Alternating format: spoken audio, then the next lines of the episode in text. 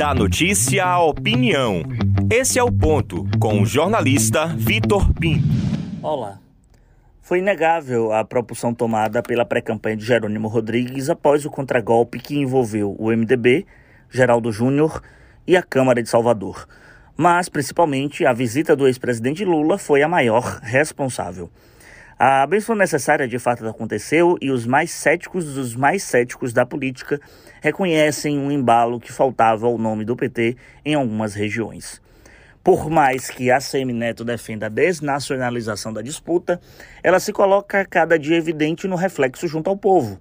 A cúpula petista, vide Jacques Wagner e Rui Costa, é possuidora de uma certeza de vitória no primeiro turno e uma reação nas pesquisas até maio.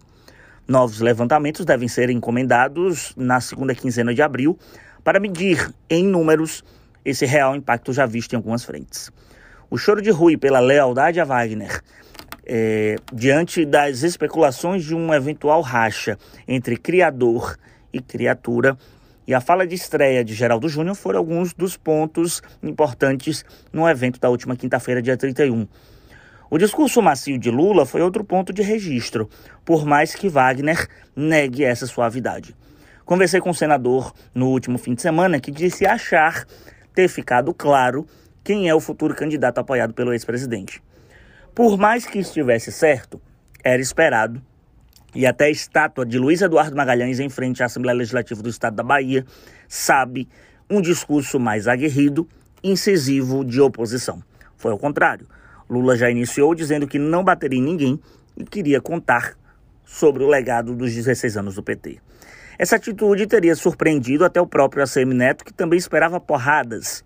Pelo contrário, passou batido ao ponto da coletiva de imprensa ter sido derrubada, com uma centena de jornalistas ávidos por declarações lulista sobre o ex-prefeito Salvador, a chegada do MDB ou o rompimento com João Leão.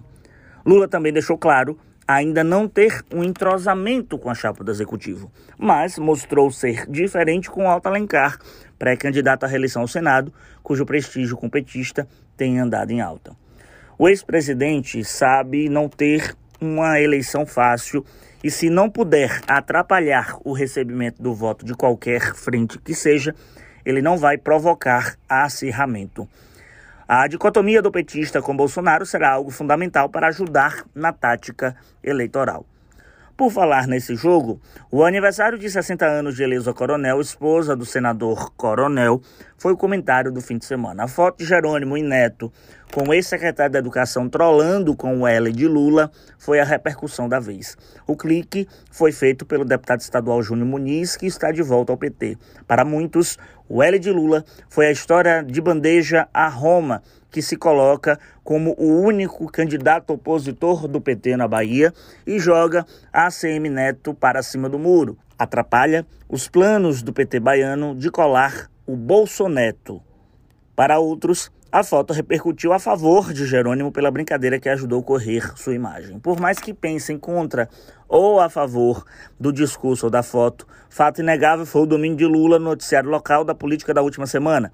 Isso mostra que vai ser muito difícil a Neto emplacar a desnacionalização do voto casado. Jerônimo tem um trunfo que Rui não teve: a possibilidade de ter Lula na urna. Neto vai ter que correr por fora para frear essa bola de neve. Se vai conseguir, só dia 2 de outubro para dizer. Eu sou Victor Pinto e esse é o ponto.